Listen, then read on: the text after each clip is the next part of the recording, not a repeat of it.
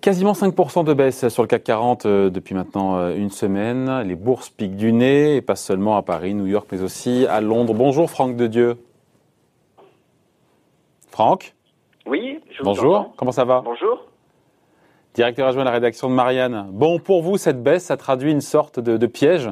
C'est comme ça que vous le qualifiez de piège indiciel dans lequel euh, sont en train de tomber les investisseurs, les spéculateurs. Expliquez-nous un petit peu. Oui, alors effectivement, vous avez. Parce que moi, je crois vous voir venir, mais allez-y, allez-y. Oui, c'est vrai, vous, vous l'avez dit, le CAC 40 euh, est largement maintenant sous, le, sous les 5000 points.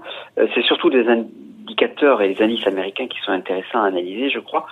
Euh, ce, dernier coup de tabac, à vrai dire, et ça a été assez peu dit, pointe une sorte de fonctionnement biaisé des financiers qui sont de plus en plus moutonniers on s'aperçoit qu'à Wall Street, euh, que vous avez quelques valeurs qui euh, portaient les indices à des niveaux élevés, euh, c'est les fameux GAFAM ou les Big Tech, et il suffisait de miser sur cet acronyme un peu magique pour se croire financièrement immunisé contre, contre le virus. Alors, juste un chiffre peut-être, si vous le permettez, c'est que là, les, la Bank of America, les analystes ont fait des, des comptages ils ont considéré que la valeur de la big tech américaine, donc au sens large les grandes entreprises technologiques américaines, dépassait à la fin août celle de l'ensemble, l'ensemble des valeurs des sociétés européennes cotées. Donc vous avez une sorte de, de euh, d'ubris de ces, de ces valeurs qui atteignaient des, des, niveaux élevés et plus symbolique encore, on l'a, vous l'avez, je pense, sur votre antenne. Vous allez me parler d'Apple qui, qui pèse autant que le CAC 40, c'est ça? Voilà, et même que le PIB de l'Italie. Donc, euh, effectivement. Il faut expliquer ce piège parce que derrière, euh, si je comprends bien, vous nous parlez du, de l'extrême polarisation des marchés américains sur cinq valeurs de, sur cinq géants de la tech, c'est ça en fait? Oui, c'est ça. Et en quoi c'est un problème pour les marchés? Quand ça monte, tout va bien, hein, vous me direz. Hein. ben, en fait, la spéculation, elle se porte sur une poignée de titres. Et, et Au détriment du reste de la cote voilà, c'est-à-dire qu'elle ne se porte pas sur des valeurs industrielles, sur des groupes de services aux collectivités. Cette envolée, euh, elle crée une illusion d'optique. oui, mais, en même temps, on dit bien que ce sont eux les grands gagnants entre guillemets de cette crise sanitaire, hein, puisque oui, mais mais on le dit, mais vous avez factuellement des indices euh, qui comportent 500 euh, valeurs comme le S&P, qui quelque part sont trompés par cette, euh, par cette surcapitalisation de quelques-unes. Par exemple, elles pèsent 20% de, des valeurs du S&P, ce qui est quand même euh, énorme. Euh, leur destin boursier, eh bien, par ce phénomène de, de, suivi, leur destin boursier, elle fait dépendre toute la place financière. ça s'appelle le, le, benchmarking, le tracking, où vous avez des, investisseurs qui, finalement, pour ne pas passer à côté de la hausse, parce que c'est quelque part c'est la, pire des choses pour un, pour un financier de passer à côté de la hausse.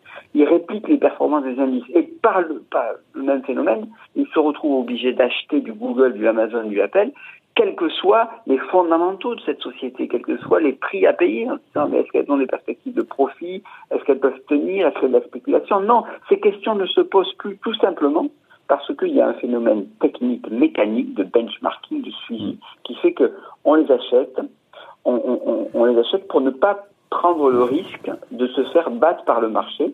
Et c'est effectivement, ça crée, euh, au-delà de l'aspect spéculatif, ça crée une illusion d'optique. À leur manière, les, ces investisseurs-là les suivent euh, et nourrissent le mouvement spéculatif mm. derrière lequel ils courent. Mm. Mais ce n'est pas la... gestion indicielle qui est problématique en tant que telle, c'est le fait qu'il y ait des quelques valeurs qui pèsent trop lourd dans ces indices.